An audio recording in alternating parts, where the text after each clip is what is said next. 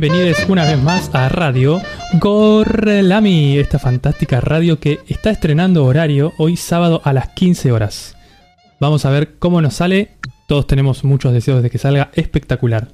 Para poder comenzar con este maravilloso episodio, nuevamente, vamos a presentar a nuestro equipo, comenzando por la fantástica conductora del programa, Lola.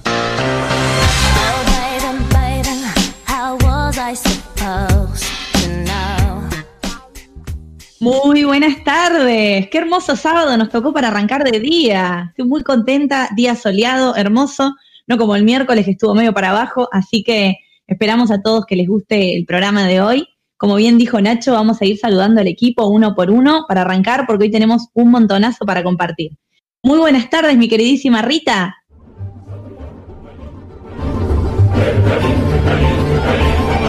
Hola, buenas tardes. Estamos. Buenas, Rita, ¿todo bien? Bien, todo. no, no puede faltar el, el grito. Bien, bien. El gritillo. Bueno, me alegro. El día y el horario, ¿no? Esperemos que a nuestra audiencia le cope el horario a las 3 de la tarde. Mientras tanto, vamos a saludar a nuestra queridísima Lucy.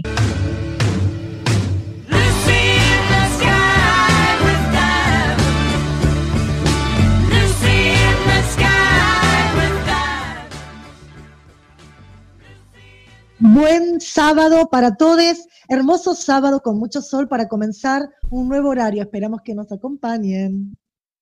Y vamos a continuar saludando al equipo. Antes le mandamos, antes digo porque en mi mesa imaginaria está Sarita sentada al lado y le mandamos un beso, que hoy no pudo estar, pero ya esperamos que la semana que viene retorne. Y ahora sí, le vamos a dar la bienvenida a ella, la alegría del equipo, nuestra querida Salem.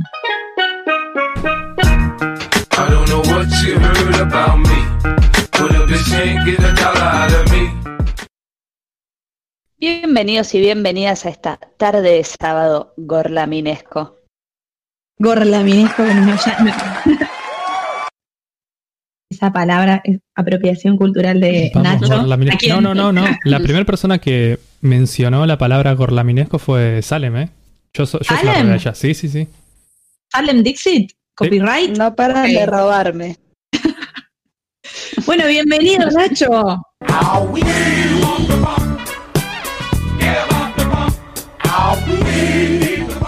Muchas gracias y bienvenidos a todos. ¿Cómo andamos? ¿Qué tal este día soleado? Nos inspira bastante más, ¿no? ¿Cómo andan todos? Ah, hermoso el día, como para salir, para irse de vacaciones mentalmente hasta la esquina a comprar pan o al chino. ¿La caminata de cinco cuadras todavía se puede? Alberto, ¿alguien sabe? Ahí le estoy mandando un WhatsApp. Eh, ahora lo llamo Alberto. Pregúntale. Llama Alberto. Dale. Pero me parece que sí, me parece que es necesario. Barbijo. Para distraer la mente. Distancia social, pero caminar. Un poco de verde. Sanitizante. Todo.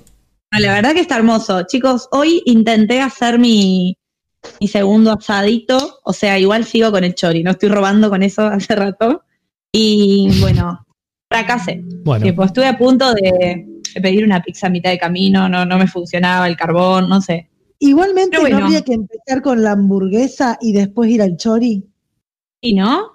Lo voy a tomar en cuenta tu consejo.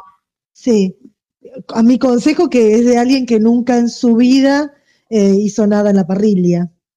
Bueno, es lástima que no está Sari, que ella se compró una parrilla balcón y la verdad que está experimentando como loca. Después le voy a pedir algunos tips.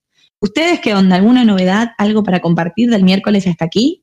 Yo quiero compartir que en este maravilloso día de 5 de septiembre, porque hoy sí es 5 de septiembre, es un día muy soleado, que eh, es el cumpleaños de mi hermana, así que le mando un muy feliz cumpleaños. Le mandamos. Y que además, todos los 5 de septiembre, estoy cayendo ahora, todos los 5 de septiembre que celebrábamos su cumpleaños, llovía para su cumpleaños. Tipo, invitaba a amiguitos en la infancia y no venía casi nadie porque llovía. Y justo ahora, el otro día, el miércoles, que Lola se confundió de 5 de septiembre, que te recontra llovió y nos sacó la lluvia del día de hoy, así que hoy almorzamos ahí afuera porque vive cerca, ¿eh? Así que gracias Lola. Gracias Lola. Gracias. Por no hacer llover hoy. sí. la verdad que la confusión que nos viene bien. Entonces, hoy sí es el Día de la Mujer Hoy indígena, sí ¿no? Hoy es sí. el Día de la. Mujer. claro. Hoy hoy sí es 5 de septiembre. ¿Lo podés confirmar, Lola? Sí, yo creo que sí. Lo, está chequeado, ¿eh? Hoy es Está 5 de septiembre. Che, le mandamos Así un que saludo. si quieren, si quieren saber sobre el Día de la Mujer Indígena, pueden ir a escucharnos en Spotify, Radio Gorlami, que va a estar el programa pasado que hablamos al respecto. Exacto. Sí, lo pueden escuchar hoy, sería muy atinado también. Saludo a todos los que están escuchando del otro lado que están muy contentos con el horario. Parece que les queda mejor que 11 de la noche les cortaba mucho la salidita, la salidita al living, ¿A, dónde? La peli. la salidita a Netflix. Ay, así que bueno, contentos de que a todos les está gustando el horario. Yo estoy acá con el WhatsApp abierto, recibiendo las repercusiones. Bueno, Rita, ¿estás ahí? ¿Estás bien? Sí, Nada para sí, compartir. acá estoy, acá estamos. No, tranqui, la verdad que no mucho para, ninguna No. novedad para aportar. ¿Qué, qué se le va a hacer? Cuarentena. Eso bueno, porque quiere decir que no te chocaste nada, que no te No, compraste no, nada, no te gustó. ¿No comiste nada del piso? No, por suerte, no. Perfecto. ¿Les parece si Salem nos recuerda las redes? Así ya arrancamos con el tema del día. Sí. Y nos pueden encontrar en Twitter y en Instagram como arroba Gorlami Radio. Nos siguen, nos escriben, nos likean, todo lo que se puede hacer. Y Y más. Y más, Y que más. Y mucho más. no pudimos escuchar. Y recuerden, ay, de paso con Nacho compartimos algo acá. Eh, es Marte, que es el medio de noticias que estamos compartiendo y recomendando hace rato, que es periodismo joven, sin fanatismos ideológicos y es muy piola. Además de su Instagram, su página de internet, están innovando en un programa de radio y Nacho y yo estamos como invitados esta noche, así que los invitamos también a apoyar la radio independiente. ¿Qué Así se que pensaban? ¿Que Marte. cambio de horario era porque nos convenía? No, era porque. No, era que porque tenemos Marte- otros, claro. Tenemos otras obligaciones. otras ocupaciones. Bueno, ahora ya dicho esto, eh, ¿qué les parece si ya podemos arrancar con el tema del día? Let's go. Sí. Vamos.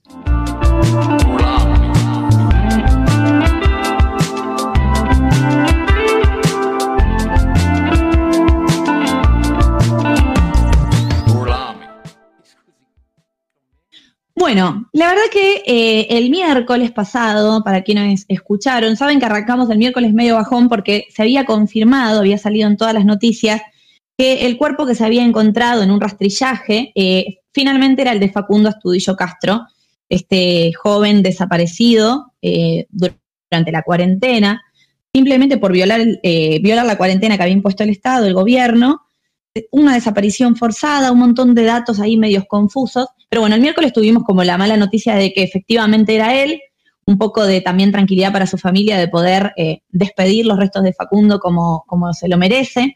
Pero grupo adentro surgió como un debate de, che, loco, esto no lo podemos dejar pasar. La verdad que es un tema que, que nos interpela mucho, que nos genera mucha impotencia, mucha indignación. Y cuando empezamos a charlar de esto dijimos, parece que amerita un programa y amerita también que sea como el tema del día. Eh, nos hizo bastante mal, estábamos todos bastante movilizados con el tema. Y la idea del día de hoy es rescatar, porque en realidad lo triste es esto y lo que indigna es esto, el caso de Facundo no es un caso aislado, esto es algo que viene sucediendo y ya hace rato. Así que hoy vamos a compartir algunos casos eh, y vamos a ver cómo están las causas de distintos tipos de... Estábamos viendo también cómo llamarlo, ¿no? Porque decíamos, bueno, todo esto es violencia institucional, pero a la vez la violencia institucional es mucho más amplio que solo eh, lo explícito, ¿no? La desaparición o el gatillo fácil. Decidimos llamarlo eh, violencia en manos de la policía o de las Fuerzas Armadas o de la Fuerza de Seguridad. Así que yo voy a empezar contando un poco el caso de Facundo, que igual es el que seguramente todos tienen bastante fresco porque tristemente se está, se está compartiendo perdón, en todos los medios de comunicación. Pero como para refrescar algunos datos, la verdad es que hay mucha info y, hay muchas irregularidades en la causa. Repasando un poco quién era Facundo Astudillo Castro, bueno, era un joven de 20 años que es detenido el 30 de abril, aparentemente, ¿no es cierto?, en el acceso a la localidad de Mayor Buratovich. ¿sí? Él se dirigía a Bahía Blanca a visitar a su novia y como les digo, el delito, el delito fue romper la cuarentena.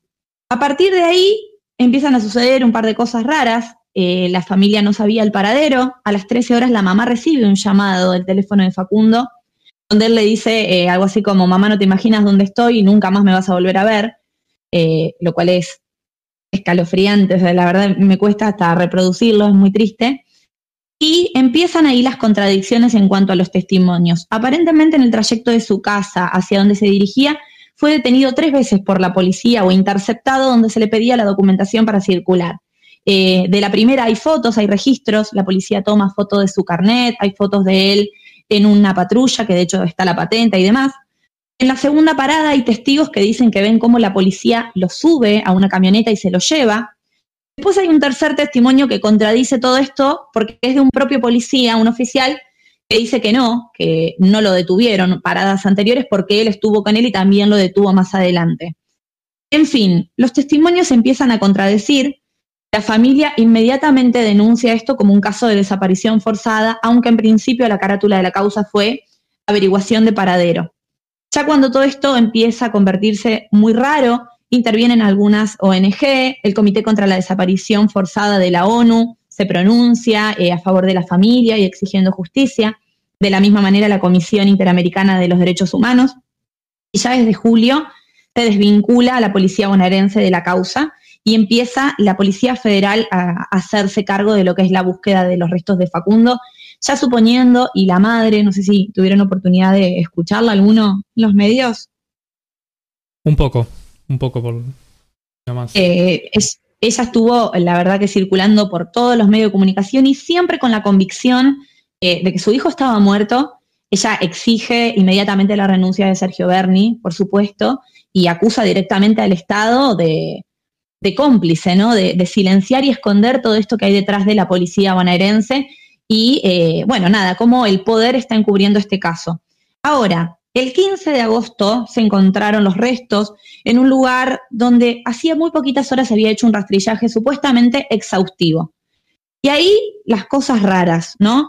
Porque aparece ropa de Facundo, aparece una zapatilla de Facundo, pero no aparecen eh, maltratadas, digamos, sucias, embarradas, como de llevar mucho tiempo a la intemperie, sino que parecían haber sido plantadas hacía muy poquitas horas en el lugar. De hecho, había una huella de un vehículo que supuestamente había estado circulando ahí hacía poquito. Entonces, bueno, ahora están todavía los estudios para ver bien eh, hace cuánto es que estuvo el cuerpo ahí. El dato eh, horrendo, pero necesario, es que de Facundo solamente se encuentra el esqueleto, porque estaba eh, en un lugar que se conoce como un cangrejal, creo, si no estoy diciendo mal. Pero acá viene, digamos, el otro dato que también a nosotros nos dijo, che, esto es para hacer un programa, ¿no? Porque aparecen otros restos de personas en ese lugar.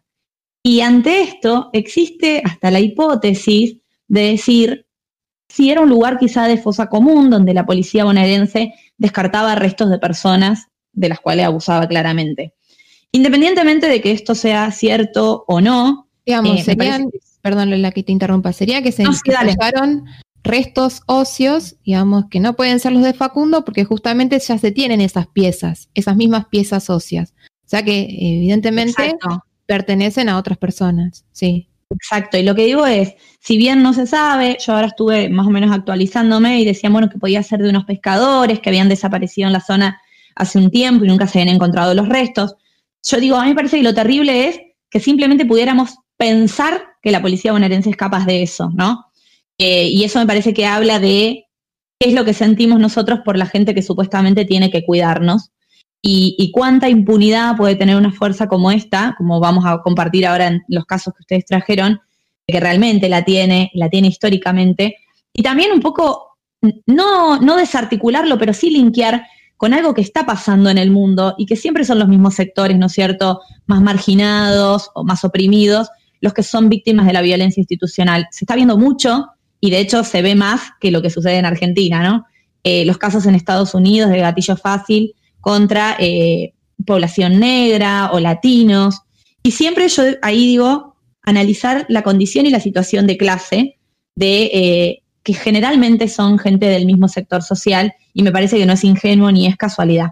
Así que bueno, nada, volviendo un poco al caso de Facundo, todavía se está indagando la causa de la muerte, se está investigando, por supuesto la familia acusa a la policía y, que el Estado es responsable. Y nada, estamos esperando que, se haga justicia, ¿no es cierto? Sí, estamos, estamos esperando que se haga justicia, como vos decís también que se hagan más estudios. En principio se habla ya de una muerte por asfixia, ¿no?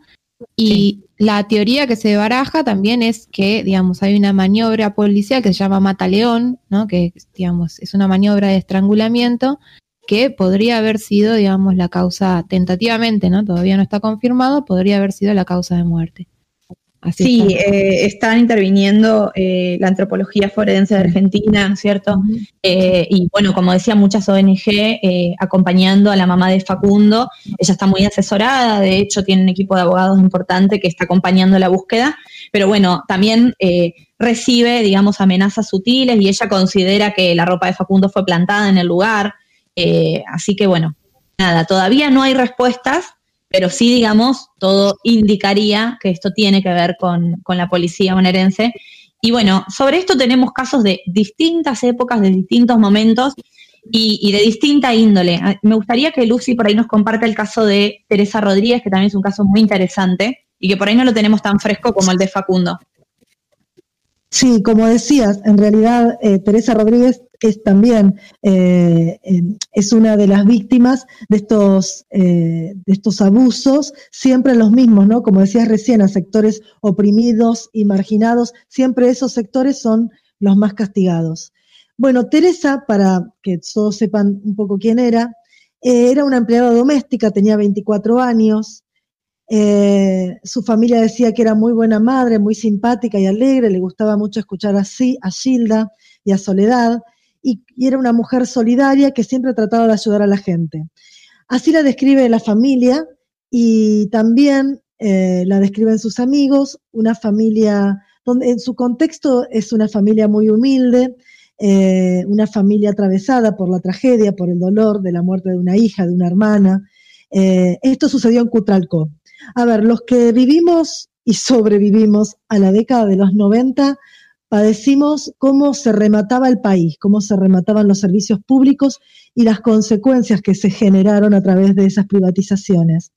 Eh, estas medidas fueron un gran golpe a las condiciones de trabajo y de vida de la mayoría de la población. Acá los que somos de la zona oeste, muchas fábricas habían cerrado y esas fábricas quedaban de comer a toda una población.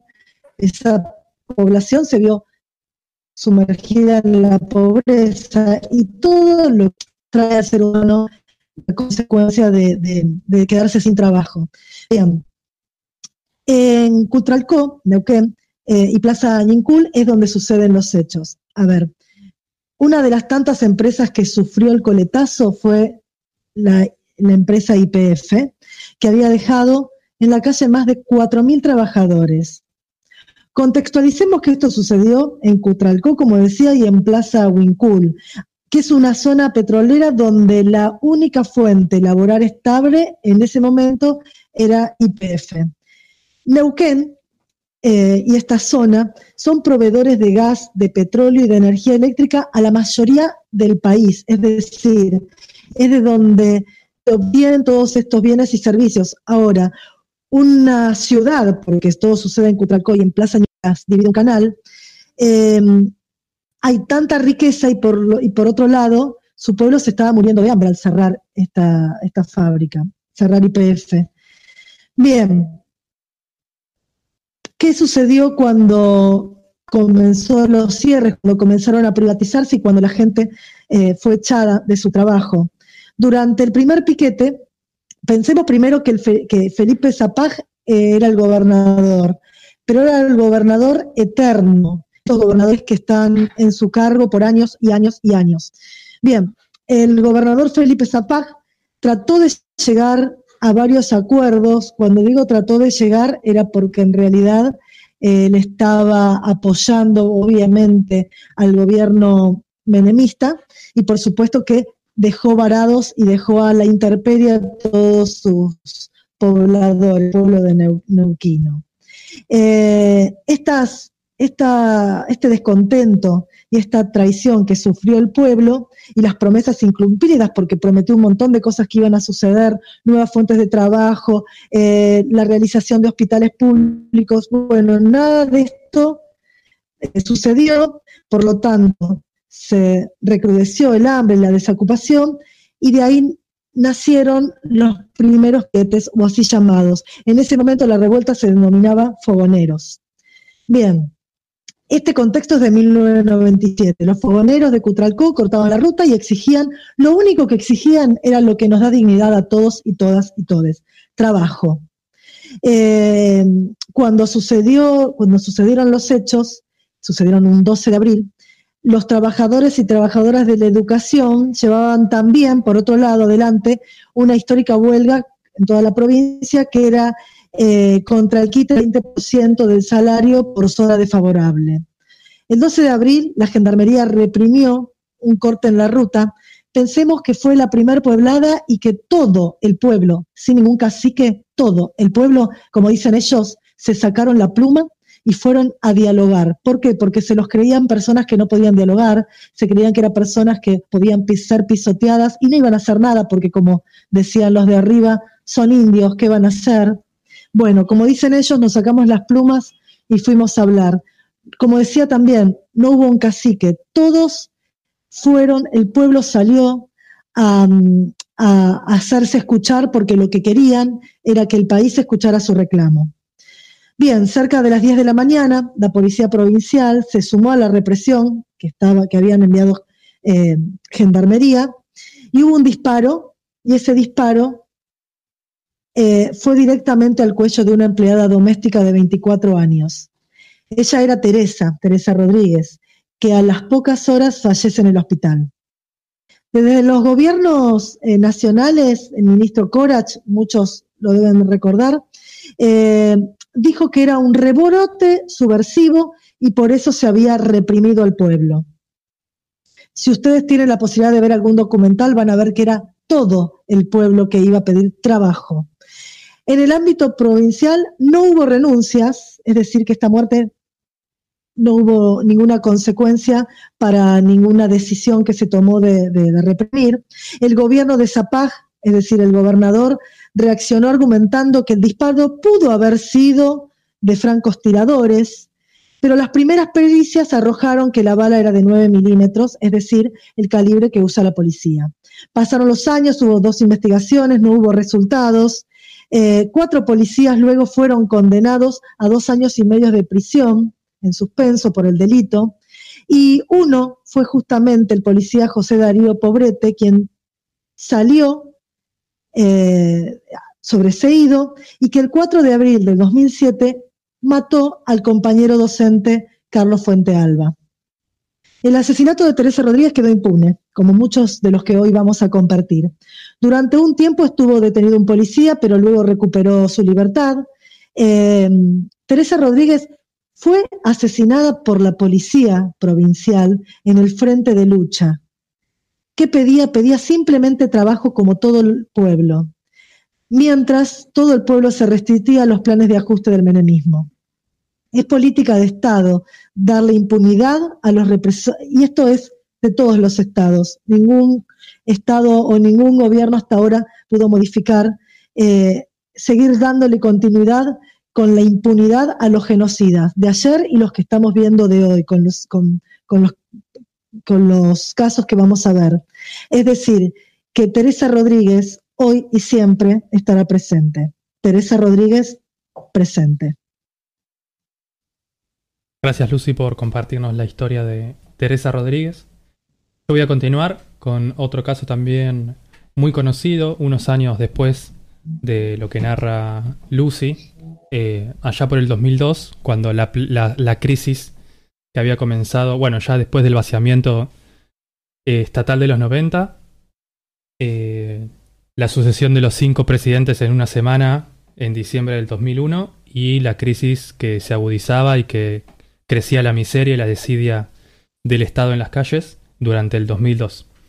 Eh, en ese año hay dos personajes, dos personas, que se llaman Maximiliano Costecchi y Darío Santillán, militantes del movimiento de trabajadores desocupados, que habían comenzado, más allá de su trabajo en los barrios como militantes, habían salido a, a manifestarse por las calles también, igual que hacía Teresa Rodríguez y sus compañeros en, su ciudad, habían salido a reclamar esto que nos da dignidad, que es el trabajo.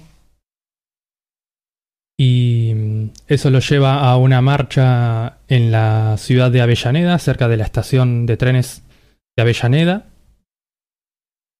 Y bueno, en, una, en algunos movimientos un poco extraños por parte de la policía y de los manifestantes y de los medios, se encuentran dos cuerpos pertenecientes a Maximiliano Costecchi de 22 años y a Darío Santillán de 21 años. Fíjense ustedes las edades, ¿no? Eh, yo cuando caí en esto de, las edades y de la juventud, eh, me impresionó, la verdad.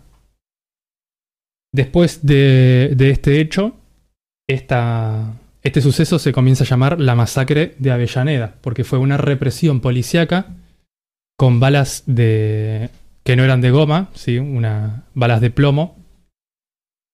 No sé si son balas de plomo. Pero bueno, metálicas. Se entiende. Sí. Eh, o sea, una represión totalmente por fuera de, de lo establecido. En ese momento, el gobernador de la provincia de Buenos Aires era Felipe Solá. Y que bueno, de algún modo, debajo de su bala descansa también la, la policía bonaerense en ese momento.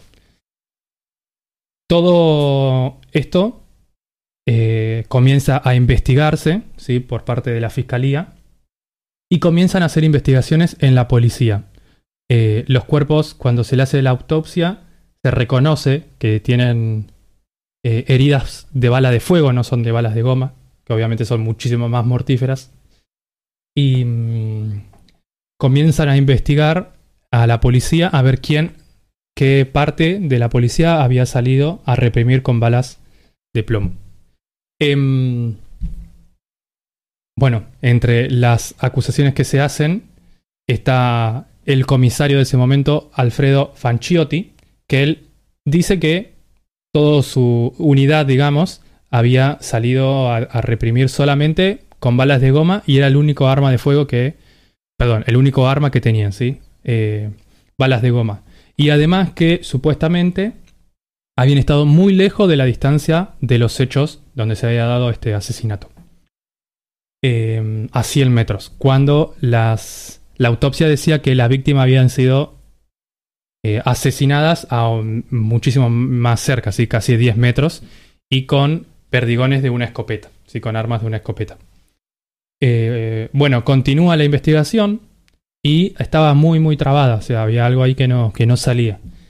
En ese momento, gracias a la ayuda de dos fotógrafos, entre ellos Pepe Mateos, que logra sacar una foto, Pepe Mateos, que trabajaba en el diario Clarín, y em, Sergio Kowalensky.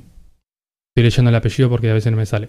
Pero bueno, por ahí la foto más conocida es la de Pepe Mateos, que muestra, es una imagen, técnicamente la fotografía es, está movida, hay como, es extraña, ¿no? Pero se ve claramente como hay un cuerpo en el piso, un policía, que después reconocemos que es el comisario Fanciotti, con un arma, y otro como intentando proteger el cuerpo y levantándole la mano que para que no dispare. Bueno, finalmente se encuentran los dos cuerpos de estas dos personas, que sabemos ya son Kosteki y Santillán. Y gracias a esta foto y a la salida de la luz, eh, los dos sospechosos, los dos policías, Alfredo Fanciotti y su compañero Alejandro Acosta, son condenados a cadena perpetua. Es uno de los pocos casos en los que eh, se determina que la policía fue eh, el autor de estos hechos y que tienen una condena. Es muy interesante conocer la historia de Pepe Mateos porque pasa como un momento en los que no, como que tiene ahí su duda de presentar la fotografía o no, finalmente lo hace y logra dar a luz eh, y resolver todos estos hechos. Para hacer un corte, sí. Eh, algo que quiero agregar, Nacho, sobre el caso que me parece interesante. Eh, bueno, hay un documental que se llama La crisis causó dos nuevas muertes ah, y en realidad también muestra mucho cómo operan los medios de comunicación para encubrir el Estado Primero porque en ese momento eh, Aníbal Fernández, creo que era jefe de gobierno, trata de convencer a la gente de que esto había sido resultado de una revuelta entre piqueteros, una confrontación entre ellos. Y eh, a pesar de que Pepe Mateo presenta la foto, la foto se pone en la tapa y el diario Clarín titula La crisis causó dos nuevas muertes. O sea, que el encubrimiento era total y ya desde un primer momento sabían que el autor era la policía. Claro. Y, digamos, Y no lo explicitaron pudiendo hacerlo. claro, agrego un poquito desde lo lingüístico, ¿no? O sea, la crisis, crisis, es Total. un, es un sustantivo abstracto. O sea, la crisis no Totalmente puede causar muerte. Sí. Claro, no puede causar muerte. O sea, ahí hay un borramiento de los autores materiales del hecho y con clara intención política, digamos. Totalmente. Tal, si, si pueden ver ese documental, es, es muy explícito eh, cómo le, le dispara por la espalda cuando él está con las manos levantadas y el otro ya en el suelo. O sea, la verdad es terrible. Así Sí. que bueno, Nacho, gracias por compartirnos el caso y nos presentas el tema que vamos a escuchar. Así es. Vamos a escuchar de Ismael Serrano, Atrapados en Azul.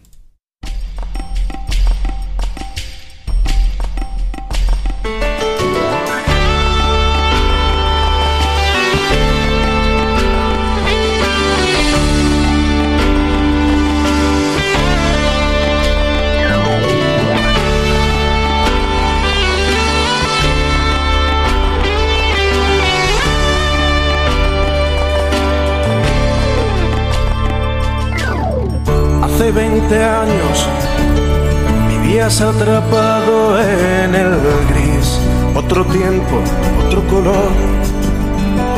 Y te esperaban impacientes en casa, te habían cogido nadie sabía si vendrías hoy. El tiempo ha pasado, las cosas han cambiado, quizás se respira mejor, pero corremos delante de los mismos. Y es que pasado el tiempo, hay quien no envejeció, y es que vivimos atrapados en azul. Atrapados en azul. Atrapados en azul. Ellos me protegen de ti, de ellos, ¿quién me va a proteger? Atrapados en azul, atrapados en azul.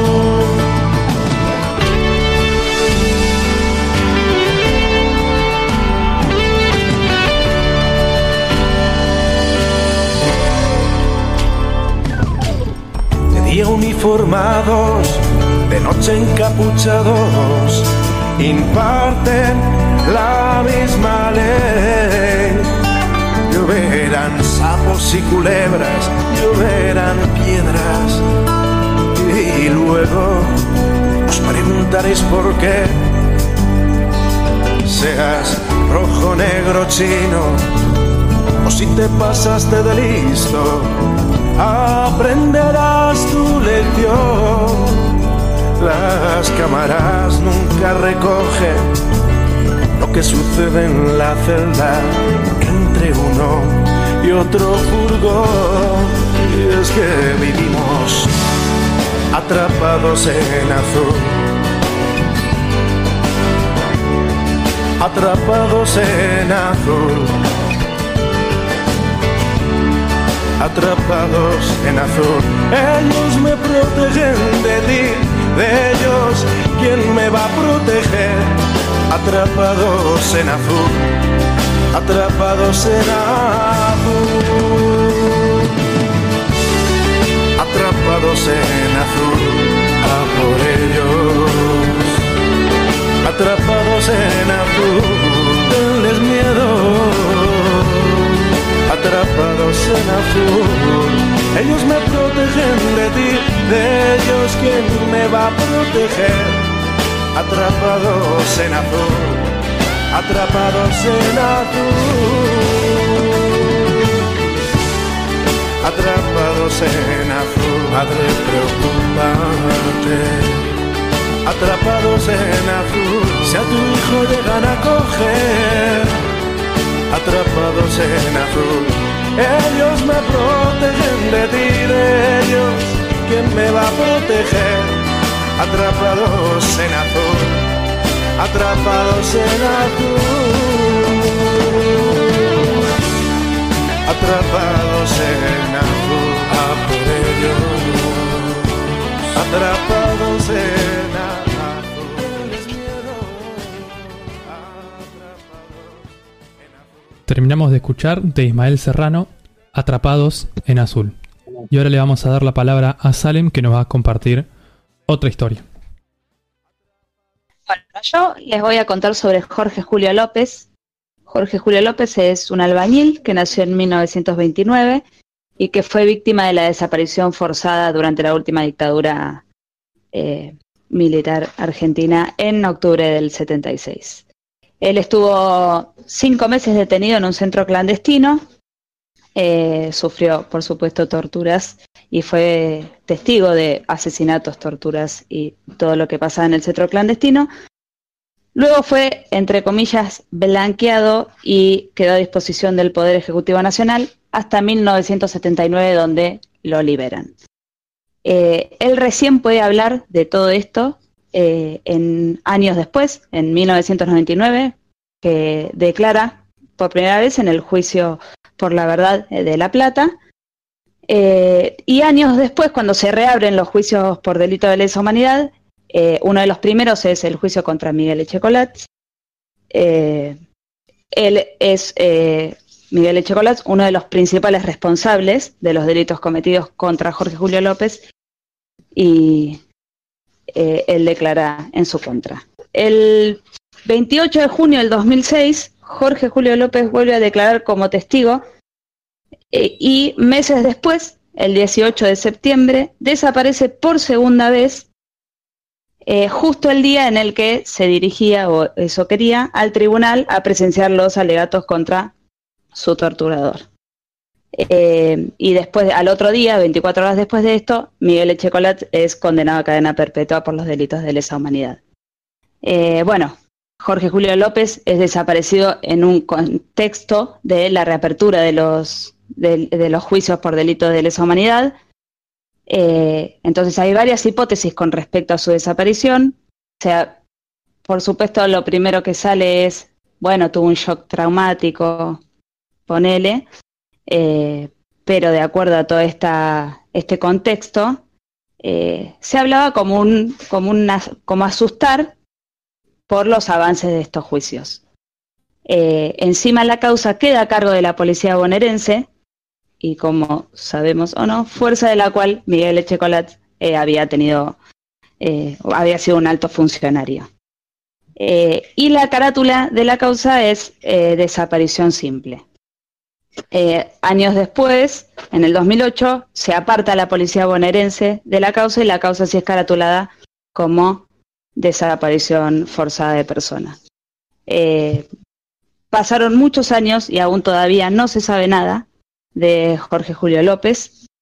Eh, lo que sí es muy interesante decir es que en 2014, en un juicio, eh, Echecolat saca un papel de su bolsillo y un fotógrafo que observa todo esto ve este movimiento, saca una foto, ese papel él lo, se, lo intenta entregar como a, la, a, la, jueza, no puede, esto se arma como todo un lío, y luego en la foto se ve que el papel decía Julio López y hay como algunas confusiones y se ve medio como la palabra secuestrar, secuestrado. No sé si, si ustedes vieron, lo vieron, eh, vieron esta foto. Sí, yo había visto parte de, de, esto que estás comentando. Yo digo, lo terrible es ser víctima dos veces de, de la misma causa, digamos, pero peor aún, digo, en un estado de democracia, ¿no? eh, donde Exacto. el Estado, digamos, siempre el Estado tiene que garantizar nuestros derechos, pero digo, enfrentándose a, a, sus torturadores con todo lo que eso implica ser víctima dos veces de, de la misma situación y que todavía nadie se haga cargo ni se pueda esclarecer. Es terrible. Bueno, es terrible. estamos todos como... sí, salen. No, no, eso, de, decir nomás que hubo testigos que, que, dijeron, sí, yo vi, es, lo enterraron acá, eso no quedó en nada, nunca se encontró nada. El hijo, eh, muy presente en toda esta lucha, y se han, ha, ha, habido grandes marchas pidiendo por la aparición de Jorge Julio López. El hijo eh, quiso como reabrir una declaración que hubo sobre el hijo de un policía que era menor de edad en ese momento, pero años después él mismo dijo pertenecía a la policía y ya no se quería hacer cargo de nada. Eh, y bueno, esos son los únicos datos que hay en cuanto a, a declaraciones o testigos con respecto a la segunda desaparición de Jorge Julio López. Que por supuesto Jorge Julio López presente. Bien, vamos a continuar eh, con estos casos que estamos compartiendo y le vuelvo a dar la palabra a Lucy, que nos va a comentar el caso de Luciano Arruga.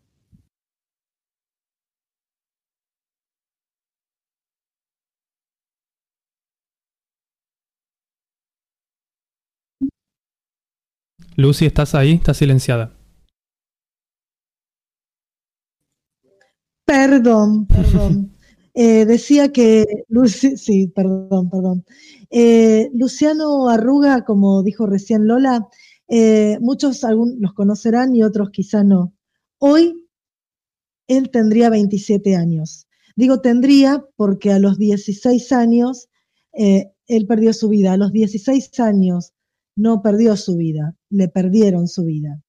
Él vivía en Lomas del Mirador, es, un barrio eh, humilde, marginado, uno de esos barrios hostigados por las fuerzas represivas del Estado. Luciano era un chico que le encantaba los redondos, intoxicados y era fanático de River. Tenía amigos, eh, había retomado nuevamente el colegio y era un blanco más que fácil para los abusos de la policía, ya que cumplía con todos los requisitos. Vivía en un barrio pobre, era morocho, estaba totalmente estigmatizado por la gorrita, se juntaba con sus amigos en la esquina y quizá tomaba vino y fumaba faso. Ya con eso son todos los requisitos para que la, policía eh, te persiga tratando de lograr sus objetivos. Luciano sufría la continua persecución de la policía porque se negaba a robar para la bonaerense. Eh, cuatro meses antes de, su desaparición, se lo detuvo ilegalmente. Fue golpeado por ocho policías, estuvo diez horas encerrado. Imagínense que mientras los ocho cobardes policías le pegaban, por otro lado su mamá y su hermana luchaban desesperadamente a gritos para que dejaran de golpear a su hijo. Por estas torturas físicas y psicológicas, el ex policía Torales fue condenado a 10 años de prisión. Esto sucedió, como dije, cuatro, cuatro meses antes de su desaparición. Pero una madrugada del 31 de enero del 2009, se lo vio por última vez con vida. Fue secuestrado y asesinado por la policía. Luciano había salido esa noche, iba a la casa de su hermana y nunca más volvió. La familia comenzó a buscarlo por el barrio, por el destacamento, por los hospitales, pero Luciano no aparecía. Cinco días después, la familia presentó un habeas corpus, pero la justicia lo rechazó. La lucha comenzó el día que Luciano desapareció. Entre la burocracia, las pistas falsas, las declaraciones truchas, más que esclarecer, enturbeció toda la causa. Primero fue caratulada como averiguación de paradero. Años después se logró, años, ¿eh? años después, se logró cambiar la desaparición forzosa. Cinco años y ocho meses duró la búsqueda. Ustedes imagínense no saber nada de su hermano, de su primo, de su padre, cinco años sin, compartir ni comidas, ni navidades, no compartir su cumpleaños, cinco años en los cuales su mamá, Mónica Alegre, y su hermana, eh, Vanessa Orieta, veían la cama vacía de su hermano y de su hijo, es decir, la cama vacía de Luciano. Sí, la lucha no perdón, cinco años sin saber, ¿no? No solamente la ausencia, sino eh, que no se puede duelar, no se puede, ¿qué se hace con ese interrogante, no? O sea, eso es lo tremendo también, ¿no? No, saber. No se puede duelar y tampoco eh, pudieron lograr una respuesta de quien deberían cuidarnos, ¿no? Porque como hubo tanta burocracia y tantas pistas falsas y cuando no se tiene el poder económico o de contactos, el duelo debe ser continuo hasta que no encontrás como sea a tu hijo. Totalmente. Pero bueno, como decía, la lucha no fue en vano porque el 17 de octubre del 2014 fue encontrado el cuerpo de Luciano enterrado como NN en el cementerio de la Chacarita. Supuestamente enterrado en mayo del 2009 después de un accidente automovilístico en la autopista General Paz. Muchos jóvenes participaron en la lucha por su aparición. Hoy levantan una bandera con su cara y una remera que dice como consigna, lo, lo mató la policía, lo desapareció el Estado. Porque su caso se convirtió en un ejemplo reconocido de que el gatillo fácil es de la policía y colabora el Estado y apoya al Estado. Eh, los pibes de los barrios populares son utilizados como carne de cañón para el crimen organizado. Es decir, la policía va, te dice que te va a sacar de la cana, que, que le vayas a robar, te da un arma y te manda a matar a la gente o a robar a la gente. Es decir, es toda una organización que existe y que cuenta con la complicidad, porque si no sería imposible, del poder político y judicial. A Luciano se le arrebató la posibilidad de tener una buena educación, a Luciano se le arrebató la posibilidad de tener salud, trabajo, se le arrebataron los sueños, se le arrebató sufrir por amor, hacer el amor, se le arrebató el tirarse al sol, se le arrebató el abarrotarse en el tren para ir a laburar, salir de juerga con sus amigos, tener hijos o no tener hijos. A Luciano se lo borró de este plano y se lo borró de la democracia. Em, Salta a la Banca un es un grupo musical que hizo un disco totalmente gratuito eh, que se llama Copla. ¿Qué quiere decir Copla? Canto obligado por Luciano Arruga. Y en sus estrofas dice lo siguiente. Él no ha venido a mis conciertos. Nunca en mi vida lo abracé. Solo he visto en los panfletos y en la pantalla de un tropel. Esas personas que me infunden admiración y lucidez y hacen que quiera un loco impúber que no he llegado a conocer. Y aunque suene descabellado, extraño a ese extraño ser. Vas a contarme de la hazaña, la de su cara en un cartel, pues desvanecen las entrañas no haber consentido al poder. Tremendo, Lucy, lo que estás contando.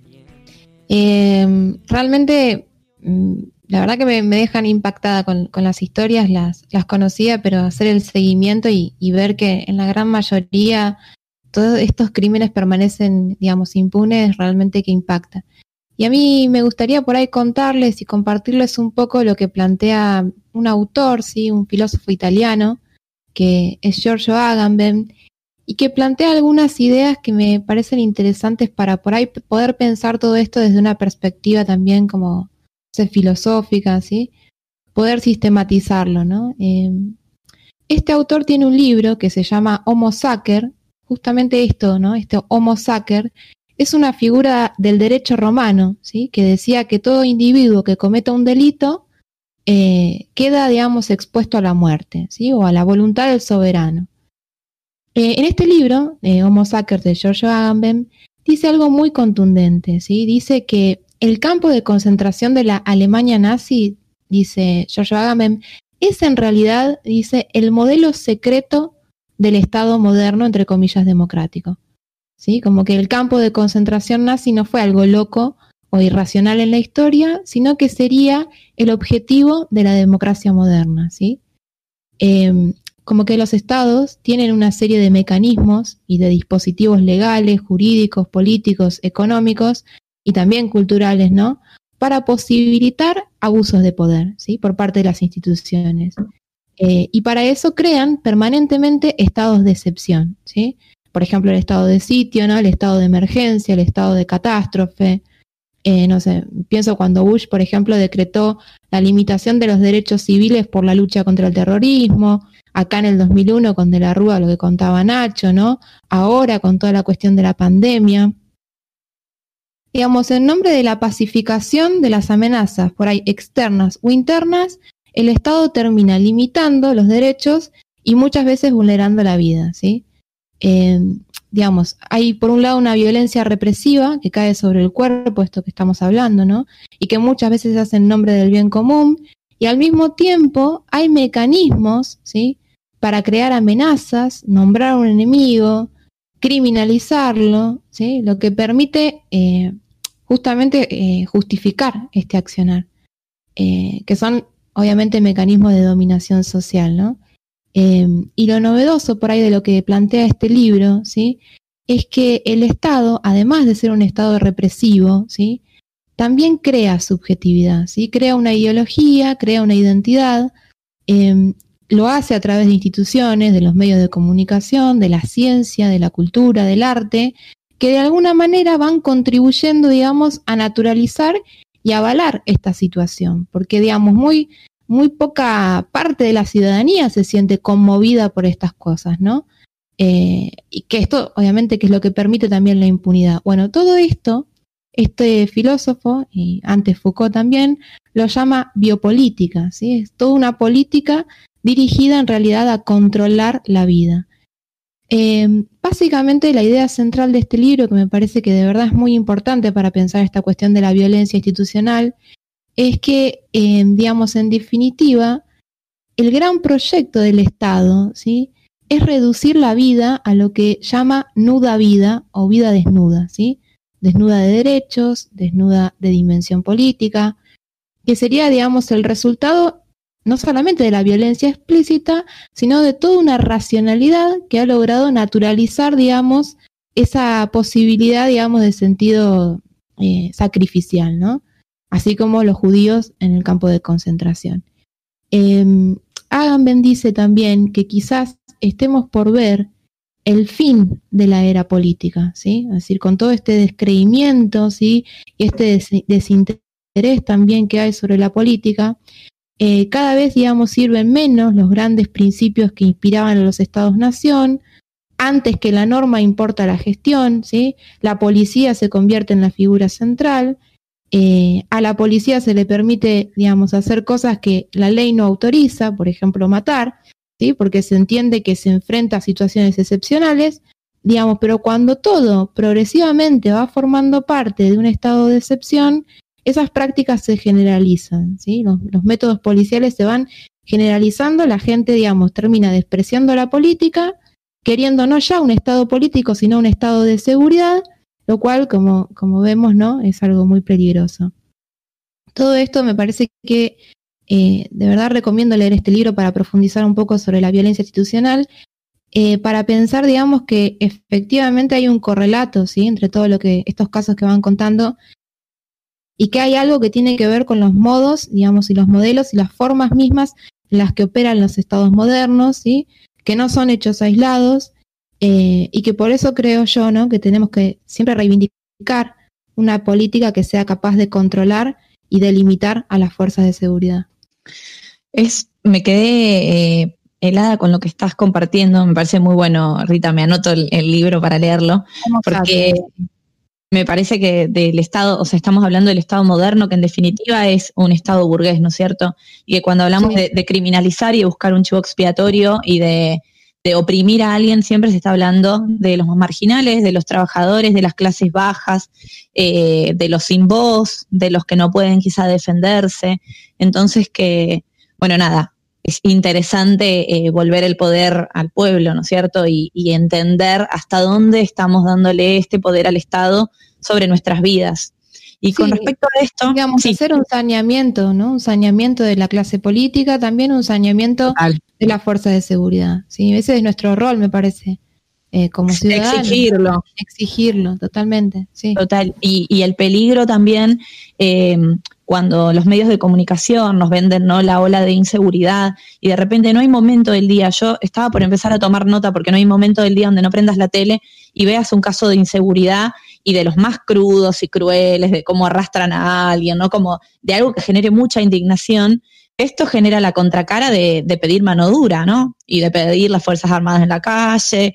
Eh, y me parece un discurso súper peligroso. Sí, sí, sí, totalmente. Con, respecto a esto que, que, bueno, que venimos compartiendo, y me parece que la pregunta es si estos son simples casos de abuso, de abuso de poder, o si en realidad son prácticas repetitivas y consentidas, digamos, con, el Estado, con el gobierno y donde haya algún objetivo puntual. Digo, yo hice un recorrido histórico para ver el... No sé si me escuchan bien. Sí, te escuchamos bien. Ah, no, yo estoy escuchando como sonidos extraños. Ruido. Ah, sí, perdón. Eh, nada, les compartía el tema de que haciendo un recorrido histórico, en realidad no, son casos aislados, como estamos compartiendo, todos tienen un común denominador que tiene que ver con la procedencia social de las víctimas de estos casos. Y hablando un poco de lo que fue el gatillo fácil, ya en la década de los 60, donde se perseguía, se disciplinaba inclusive opositores, eh, esto es previo inclusive a la dictadura. Eh, de hecho, Rodolfo Walsh había escrito ya un artículo periodístico al que llama la secta del gatillo alegre, eh, acusando a la policía del gatillo fácil. Y esto estaba como muy, era muy común, muy naturalizado y siempre los periódicos lo mencionaban como enfrentamientos. Pero ya después de la dictadura, y acá es donde se vuelve también mucho más peligroso, y tras la crisis, ¿no es cierto?, que deja el resabio de la dictadura, que es una crisis económica, una convulsión social, inestabilidad, bueno, la sensibilidad de todo lo que había pasado a flor de piel, eh, la, estigmatización, perdón, recae justamente sobre las Fuerzas Armadas, sobre los militares. Pero se le pega una lavada de cara a lo que es eh, la policía, la gendarmería. Entonces, estas son las fuerzas de seguridad que el Estado va a tomar como brazo armado justamente para reprimir o para poner el orden.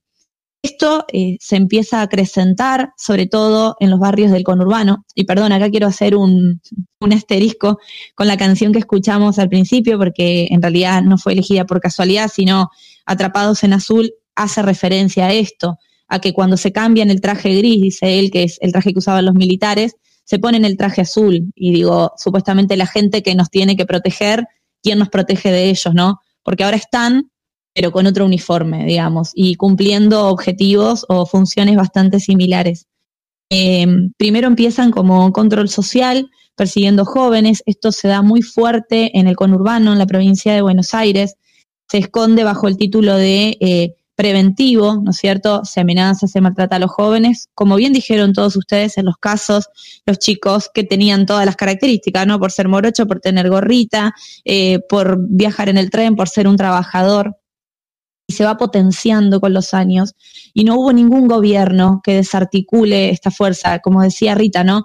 La importancia de realizar un saneamiento tanto en las fuerzas de seguridad como en las fuerzas políticas eh, para que no existan estas alianzas. Dentro de lo que es la policía bonaerense, eh, se legitima muchísimo más su accionar en, los, en la década de los 90 según eh, la agrupación de las víctimas de gatillo fácil, entre el 2000 y el 2015 aproximadamente hubo 3.175 casos en el país de gatillo fácil, de los cuales la mitad fueron dentro de la provincia de Buenos Aires, es decir, por la policía bonaerense.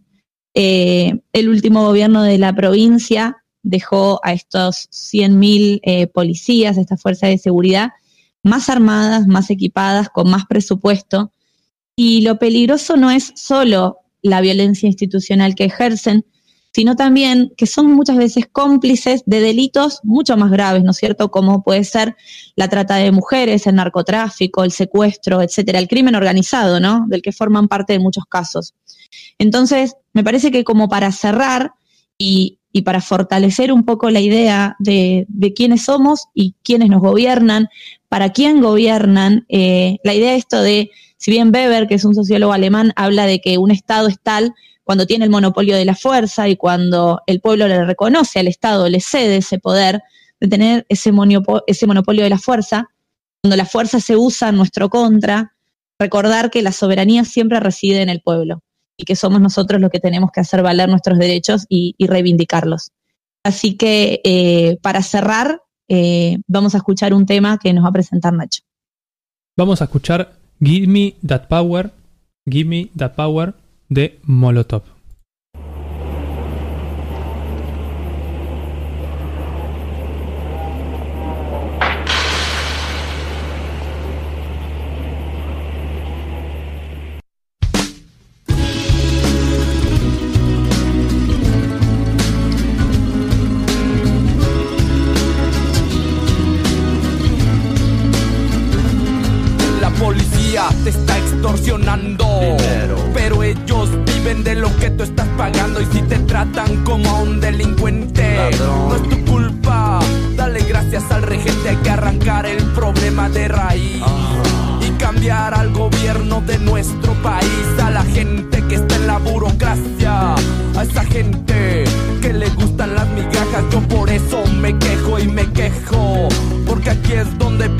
Ya no soy un pendejo que no guachas los puestos del gobierno.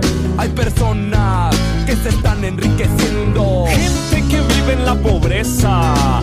Nadie hace nada porque nadie le interesa. La gente de arriba te detesta. Hay más gente que quiere que caigan sus cabezas y le das más poder al poder. Más duro te van a venir a coger. Porque fuimos potencia mundial.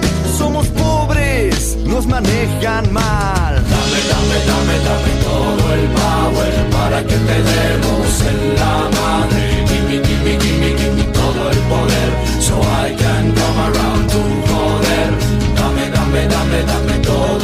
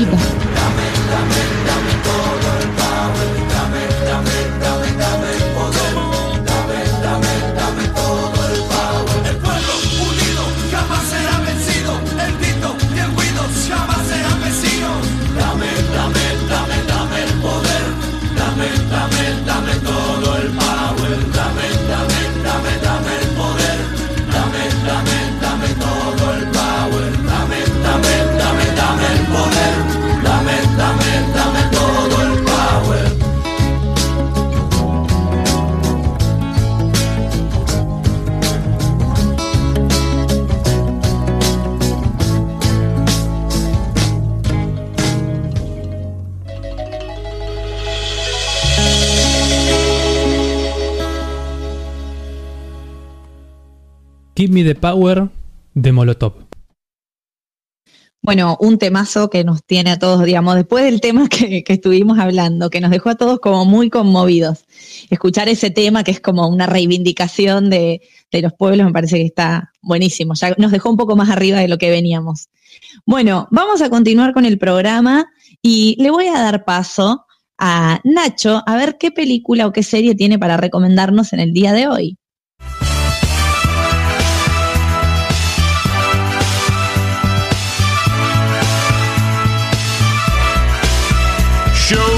What you got.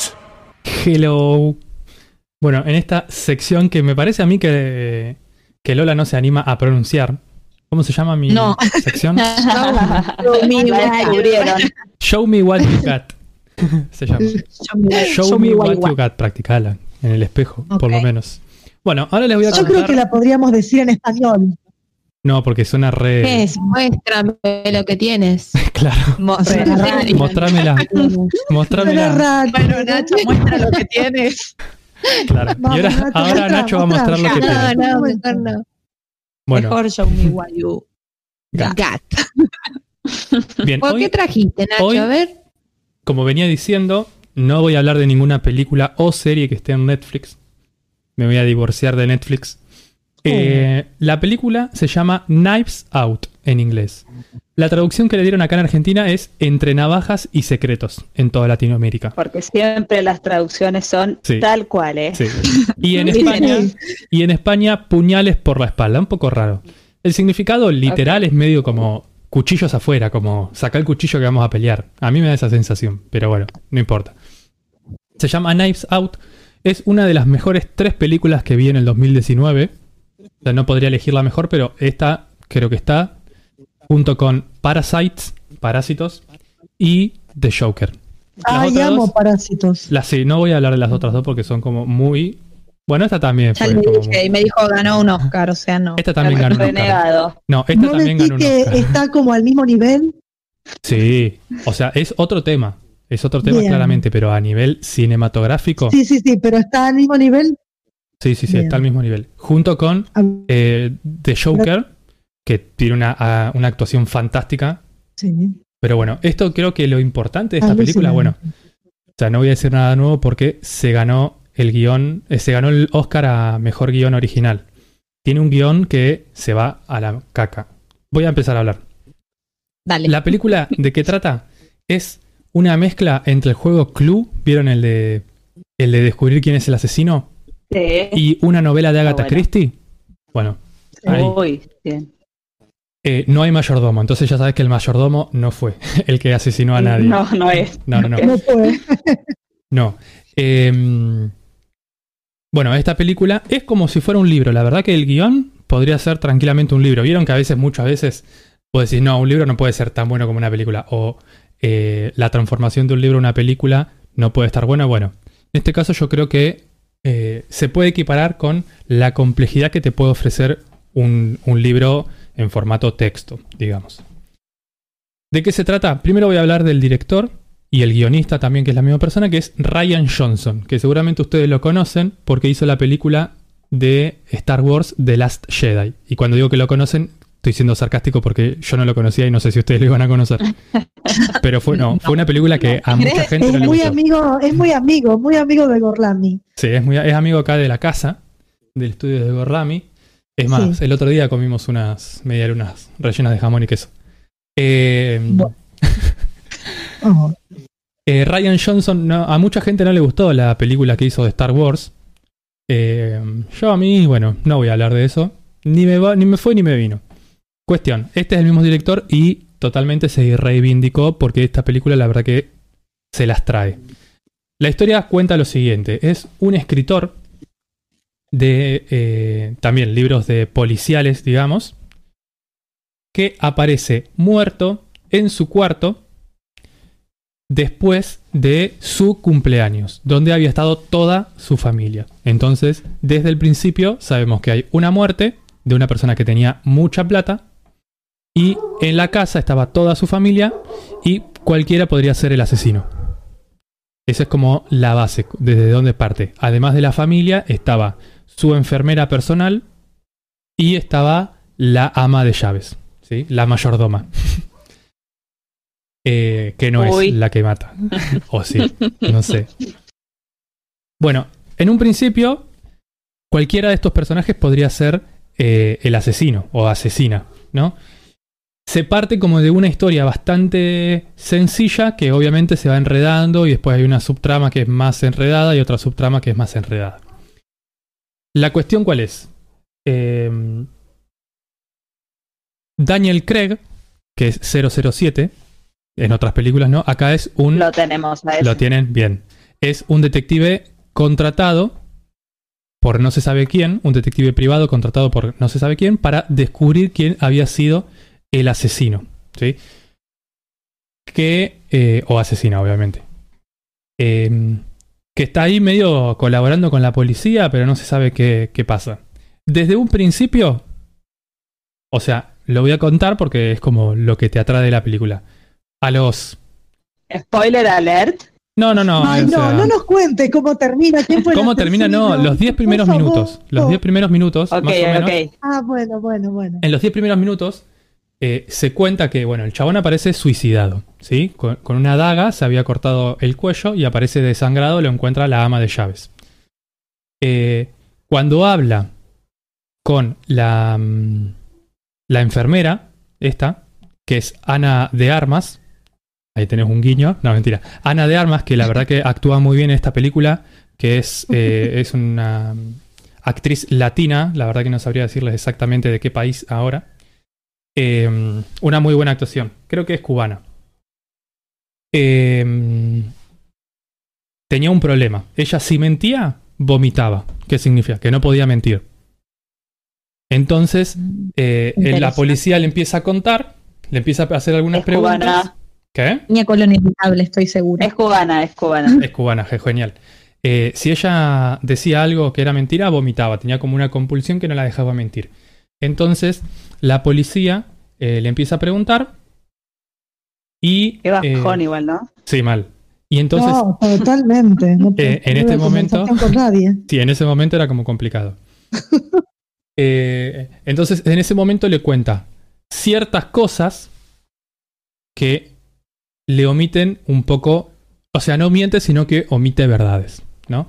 Entonces, eh, con, esto, con esto que dice y con, con los hechos que cuenta, Daniel Craig comienza a investigar. Está buena la película porque se divide como en tres actos. El primer acto es cómo se presentan los personajes y eh, lo que había sucedido esa noche. Un segundo acto donde la trama se profundiza y comienza a ver em, como otras acciones. Por ejemplo, que eh, el escritor le había dejado todas sus pertenencias, inclusive su casa y todo, todo, todo, todo, a quién? A ver, adivinen. Ah. Adivinen. Uy. Ama de llaves. No, pero casi. ¿Qué? A una persona que no era de la familia, a la enfermera. eh, A la enfermera. Le dejó todo a Ana de Armas, que se llama Marta en la, en la película. Acabo de googlear, preciosa. Es Entonces, linda. sí, sí, es linda, es linda chica. Em, bueno, entonces ahí, Vómito, le decimos. ¿qué onda? Toda la familia diciendo, o la mató ella. Entonces, Daniel Craig toma a Ana de Armas, porque era la persona que no podía mentir, y empieza como a investigar a todas las personas. Ya, si diría algo más, bueno, eh, no podría porque sí, ya entraría como muchos detalles. Pierde la gracia. Sí. ¿Qué tiene muy bueno esta película? Primero, el guion, la verdad que es maravilloso. O sea, está muy bueno. Eh, capaz que no estoy diciendo nada nuevo porque, bueno, se ganó posta el, el Oscar a Mejor Guión. Eh, pero sí, la verdad que vos ya la ves y decís cómo, cómo se lleva todo, cómo comentan los personajes, las cosas que van sucediendo, la, historia en general. Es muy buena. Cómo se termina, cómo se desenlaza, digamos, toda esta trama. Eh, suma mucho, está muy buena. Después, eh, los actores y actrices que participan son actores súper conocidos que vos decís, ah, bueno, capaz si hay un actor secundario, medio que capaz que ese no sea el asesino. Eh, pero no, acá son todos conocidos y también como que cada personaje está muy bien eh, construido y la persona que lo realiza también como que, eh, o sea, que, encarna ese personaje, lo encarna muy bien y logra como sacar esto que el director quería encontrar. Y por último, otra cosa que está muy buena es em, la, en los movimientos de cámara. O sea, la fotografía es muy como correcta, muy buena, muy linda. Pero lo que está, mm, llama bastante la atención son algunos movimientos de cámara que por momentos medio que te marean con la trama. O sea, como que van muy de la mano de lo que se está, lo que está sucediendo. Che, y Nacho, Sí. tiene así, es, es como medio lentona, así No, que es muy fotográfica o va, va bien rápido. No, justamente eso. Buena pregunta. Sí, es una buena pregunta. Porque En la el primer película que acto- nos recomienda Nacho. Sí, en el primer acto es muy ordenado todo porque es cada uno de los personajes yendo a hablar con la policía y se sientan en el mismo lugar eh, la policía está siempre en el mismo lugar. Entonces todo eso es muy ordenado y está bueno porque te presenta a los personajes que son los posibles asesinos de un modo muy ordenado. Eh, de hecho, en esta parte no hay tantos movimientos de cámara. En la segunda parte, que es donde se empieza a enredar y desenredar cosas, eh, ahí sí ya más hay movimientos de cámaras, pero siempre tenés algo nuevo por descubrir. Y siempre vos crees, ah, debe haber sido este, no, pum. Ah, debe haber pasado esto, no, pum. Siempre tenés como un, un detalle que te hace descubrir que no había sucedido eso. Todo esto. Y como realmente se mantiene, digamos, la incógnita, no es que los 20 minutos que está seguro es este. Eh, sí, sí, sí. O sea, capaz que decís uno y después nada que ver. O capaz que vos decís, sí, para mí fue este. Y capaz que estás toda la película pensándolo. Estamos... Sí, como el Among Us. toda la historia se cuenta a partir de eh, Daniel Craig, que es el, el investigador, y Ana de Armas. Y como que los que llevan la, trama y la historia son ellos dos. Eh, y eso está bueno. Y algo que me gustó de esta película, que muchas veces pasa que en los policiales, como que el que investiga, la policía o alguien que está investigando, eh, descubre cosas por casualidad. ¿No vieron eso? Como que, ah, justo salió a correr uno y vio y se tropezó y vio que tiene un tatuaje. En todas... Sí, decime en todas las series españolas, las más mediocres, digamos, todo es de casualidad, siempre encuentran las, más mediocres que nos encantan, ¿no? Y las miramos todas. Las más mediocres que nos encantan. A mí eso me siempre embola. descubren las cosas por así. Sí, bueno, eso justo Lo que pasa es que hacer un comentario nerd. Hay como una especie de investigación que tiene que ver, puede ser, o con el policial clásico, donde tenés tipo la figura del Sherlock, ¿me entendés? Que es súper intelectual, que tiene como esa capacidad, no sé, que lo distingue del resto de los mortales, ponele.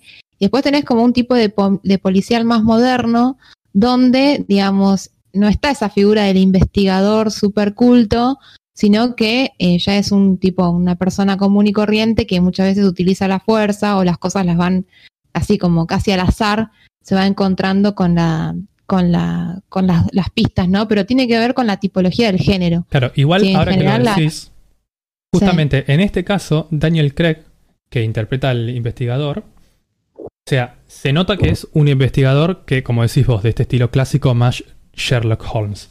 Pero no es que está, ah, mira, ahí hay una manchita y pasó esto. Ahí hay mm. una madera rota y pasa lo otro. No, como que él va investigando y va descubriendo cosas a medida que puede avanzar junto con Ana de Armas. Entonces, Como una mezcla de los dos. exactamente, es una, mezcla de los dos. Pero no, no hay cuestiones azarosas que ven correr a alguien y sucede. No, el chabón estaba en el momento y en el tiempo justo para entender o descubrir algo que iba a suceder o que le va a ayudar a desentrañar algo. No es como que, uy, yo salí a tomar mate a, la, vereda y salió corriendo uno, uno con un tatuaje del asesino. ¿Me explico? No, a mí me gusta cuando la trama tiene una explicación que se van como hilando las cosas, ¿no? Eh, eso me parece que es re importante en, cualquier tipo de ficción.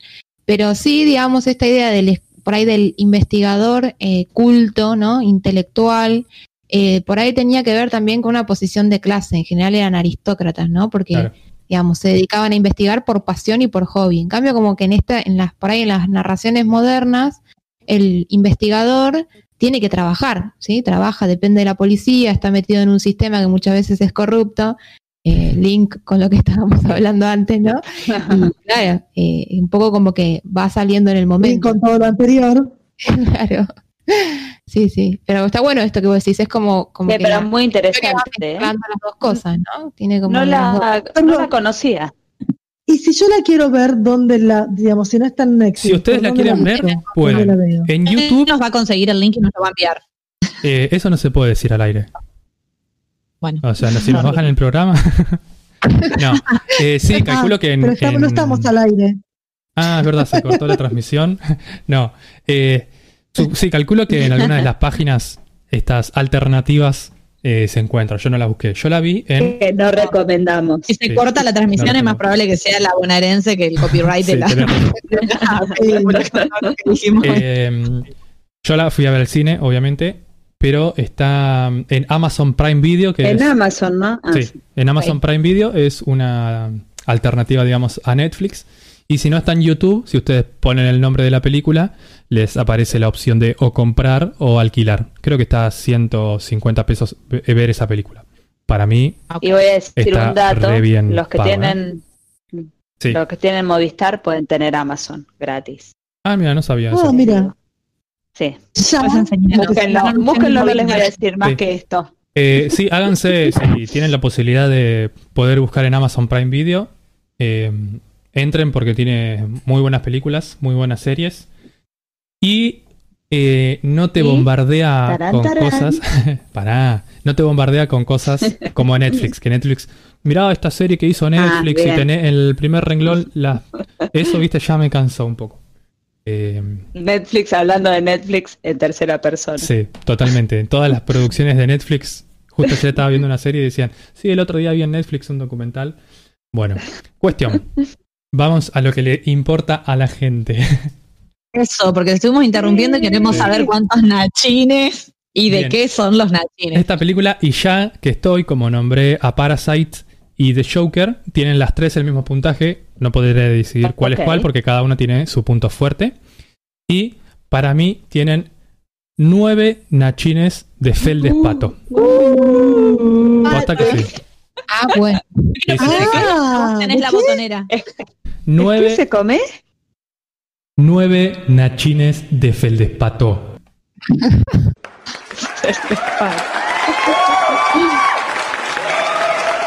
¿Qué despato? Sí, feldespato. ¿De qué estás hablando, Willis? Eh, no sé, yo les diría que lo no investiguen. la recomendación. Lo voy a investigar así, la vemos y Sí, si, sí, si sí. me gustó, lo voy a tratar de comentar el programa que viene. Prometo Bueno. hacer los deberes. Dale, el feldespato es un, un mineral, una roca, Un básicamente. mineral. Sí, sí, sí. Ah, Ok. bueno. Bueno, y así vamos a terminar. Eh, el nombre Knives Out, ¿sí? En inglés, eh, está basado, está inspirado en una de las bandas del que el director es muy fanático, que es Radiohead. Entonces vamos a escuchar de la mano de Radiohead Knives Out.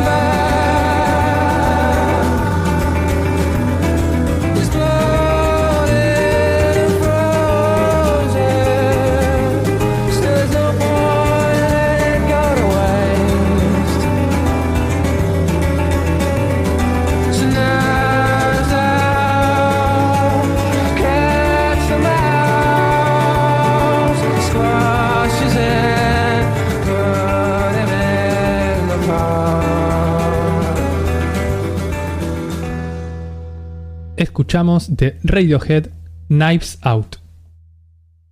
Muy bien, y después de haber escuchado tus recomendaciones, aunque nos las compliques un poquito, sacándonos de la, facilidad de, Netflix, eh, y después de haber tomado nota de esta gran película, vamos a dar comienzo a la sección de Salem. She take my money. Uh. Now I ain't saying she a gold digger, but she ain't messing with no broke niggas. Now I ain't saying she a gold digger, but she ain't messing with no broke niggas.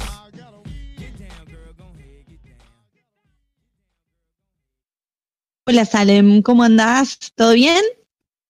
Todo bien. Pero antes de arrancar con mi sección tengo una pregunta. Lola, te veo, te veo muy bien de pelo estos días.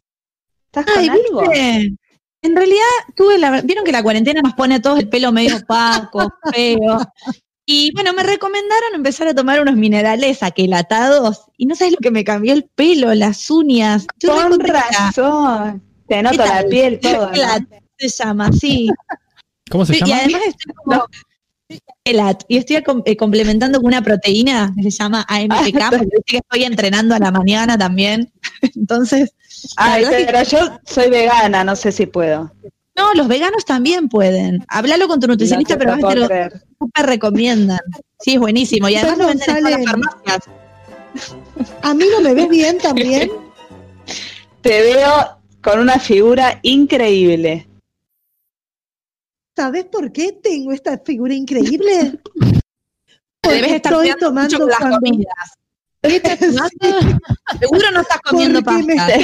¿Te estás cuidando? Me estoy tirando unos polvitos mágicos en todas las pastas que se llama satial.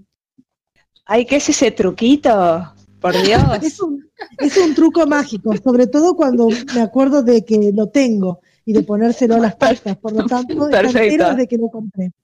Me encanta. Bueno, todo esto, ¿por qué? No sé si ustedes han escuchado cosas como las que acabamos. Sí, no, total. Como las que acabamos de reproducir últimamente en la tele, en los mejores horarios, en los horarios prime time de la televisión o en los programas con más rating, podemos decir. Pueden haber escuchado algunas recomendaciones de estas cosas como Satial Food, la proteína vegana AMPK, qué tal y todas estas cosas. Lo traje hoy al programa porque me parece un tema como muy boom, ¿no? últimamente. Todo empezó un poco Sí, tuve una sospecha y empezó. Ojo, voy a decir esto. El Satial Food yo lo conocía porque Moria Kazan, la gran Moria Kazan, hace un montón que lo viene tirando. Sí, sí hace mucho, no es, no es algo nuevo que ella lo dice, pero no le daba tanta bola como todo el boom que se armó ahora cuarentenesco, podemos decir, de eh, estas, eh, estas cosas raras, estos truquitos para la comida que promocionan las famosas y los famosos en la tele. Eh, bueno, como si se habrán dado cuenta, son como suplementos dietarios para las comidas que lo que se dice en el caso del satial es como un inhibidor de hidratos. Voy a hablar un poco de cada uno, no me voy a ir a, toda esta parte científica, sino a cómo esto está ahora en, la, en las redes, en la televisión dando vueltas. Eh, este suplemento y, cómo eh, esto impacta también en la sociedad, porque, como haber notado en nuestra gran interpretación, eh, hablan del satial como si te solucionara la vida del peso y de que vos puedas comer cualquier cosa que mientras le pongas satial no, vas, no te va a absorber los mismos hidratos, así que tranqui. Entonces, eh, ahí está la locura. Lo mismo con la proteína AMPK, esto de es vegana, o sea, es buenísima, te crecen las uñas, el pelo, por poco no te convierte en Angelina Jolie si vos lo querés, o sea, si es lo que decías. Eh, podés cocinar, eh, si no te gusta cocinar, igual te haces unas galletitas y le agregas la proteína y es súper fácil. Como todo una ah, vuelta y un... Sí, como un... Sí, claramente que no es así, alrededor de, de estos productos. Eh, bueno, y lo loco de todo esto es que obviamente no tienen la promoción de una publicidad, sino que sale en los programas de televisión o bueno, sigo en las redes de los y las famosas que lo promocionan. Y que lo hacen de una manera, comillas totales, natural y como anecdótica. Como lo hicimos Así recién. como lo hicimos nosotros, claro. Esto claramente es una estrategia de marketing de los laboratorios, que como los médicos no pueden promocionar estas cosas, van por el lado de los famosos, y que por lo visto tiene mucha eh, repercusión. Eh, suplementos como estos han subido un 200% eh, la venta en esta cuarentena. O sea, a ese nivel. Hemos caído, digamos, básicamente. Sí, y, y tengamos en cuenta que Yo no compré, Son chicos, es la productos- primera vez que no compro algo. son productos carísimos, ¿eh? Porque no es que, bueno, Sí, si ya el fue precio. cara. Igual lo busqué. Debo decir, tres Sí. luquitas y media. Sí.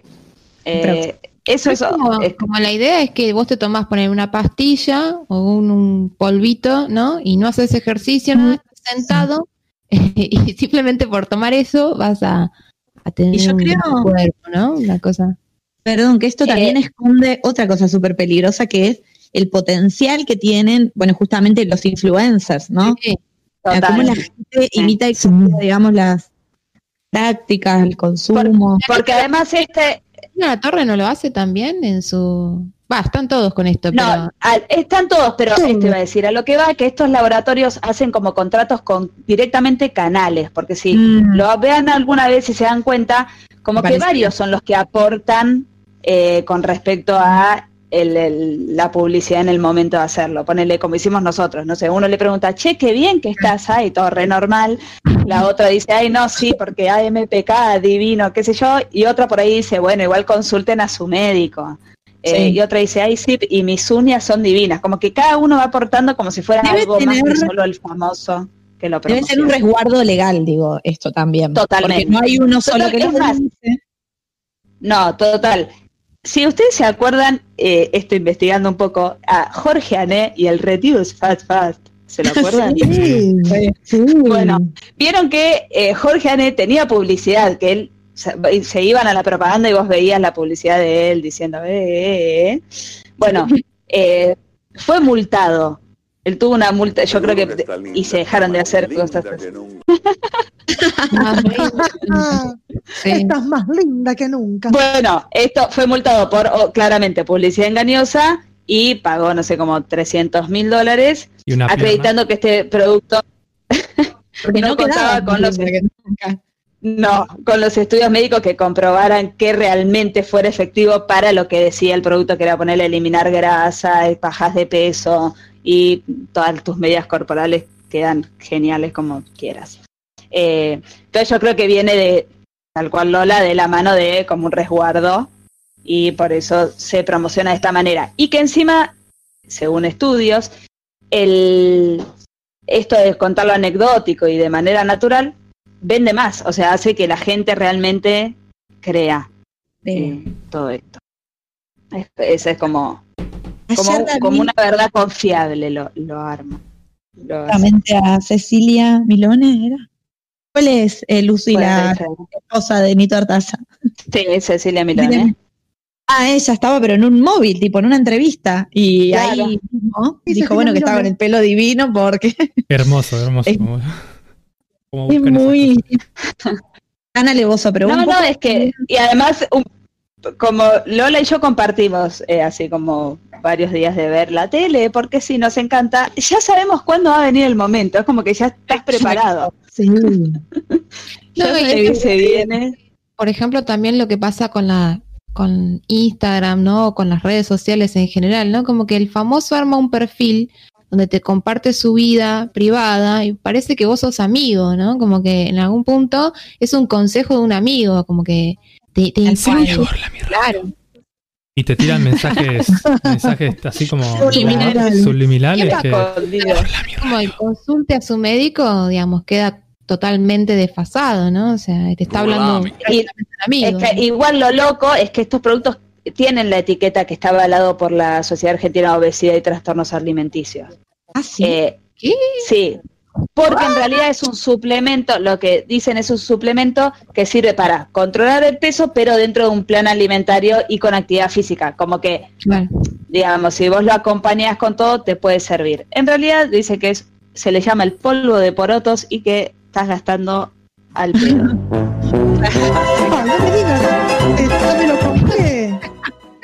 Revendelo. esto, esta es la recomendación. Mientras vos no creas que podés comer lo que sea y como sea, cuando sea, por ponerle ese polvo, es lo que importa. Bien. No, ya me quedaste ¿viste? Tipo comiendo. Porque además esta, esta publicidad engañosa es eso, es, ay, sí, ahora me puedo comer una torta de vez en cuando, cuando quiera, como quiera. claro. Almuerzo, Eh, torta. Yo creo que Torta. necesito Cena, torta. so- todo el tiempo. Necesito un polvo, digamos, Bueno. se entiende bien, ¿no? Un polvo que me haga recordar Mágico. que tengo que tomar, el- que tengo que ponerle el polvo de esa tierra a las comidas. Claro. porque nunca le pongo porque me olvido. Queda ahí, es como te un vicioso, claro. Eh, hay una, perdón, ¿no? Hay una serie en Netflix que se llama Para bien o para mal. Y también, ¿no? Habla de, de estas cuestiones. También como la otra era el curro de los, de los aceititos esos que te vendían para una cosa, para la otra, ¿no? Ay, eso sí yo compro. Me estás jodiendo. Bueno, para bien o para mal, te cuenta desde por ahí, desde la cuestión científica y también cuál es la empresa y todo el aparato de marketing que, que hay, ¿no? Pero esta gente hace fortunas. La verdad es que eh, Es una, por privado. A ver si estamos hablando de lo no, no estamos hablando de es una muy parecida, pero Bien. Tiene una cosa que ver con Bueno, eso. pero también pasa eh, con Nuskin y todas estas marcas que no dicen el nombre de la marca. O sea, más oscuro que no, No. decir el nombre de la marca que promovés. O sea, es raro.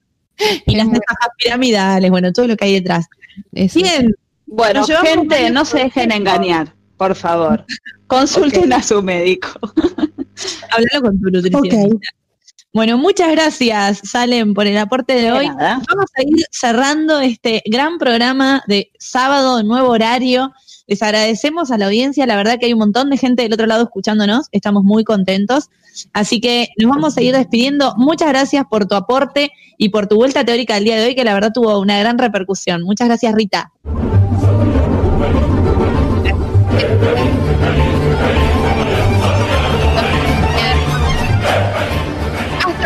Victoria. Siempre. Muchas gracias. Muchas gracias por todo, por la sensibilidad del día de hoy, por haber compartido todo lo que nos trajiste. Lucy,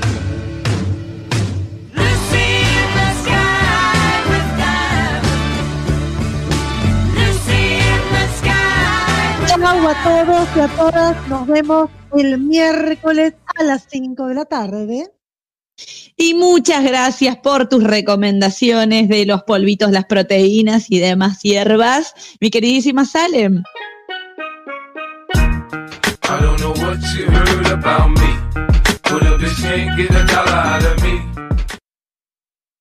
Muchas gracias, nos encontramos el miércoles y recuerden seguirnos en arroba Gorlami Radio y seguir a nuestros amigos de Smart News. Muchas gracias y muchas gracias por la recomendación de No Netflix que nos llevamos anotados para este fin de semana. Nuestro queridísimo cerebro del programa y columna vertebral, Nacho.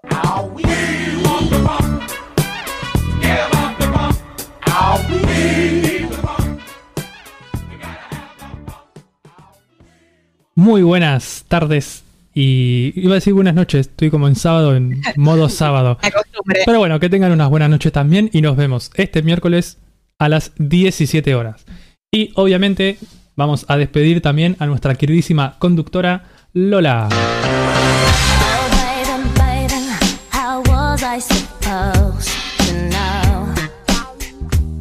Muchas gracias, Nacho. Muchas gracias a todo el equipo. Gracias a toda la audiencia que estuvo del otro lado. Que tengan un hermoso fin de. Los esperamos el miércoles a las 5 de la tarde. Adiós.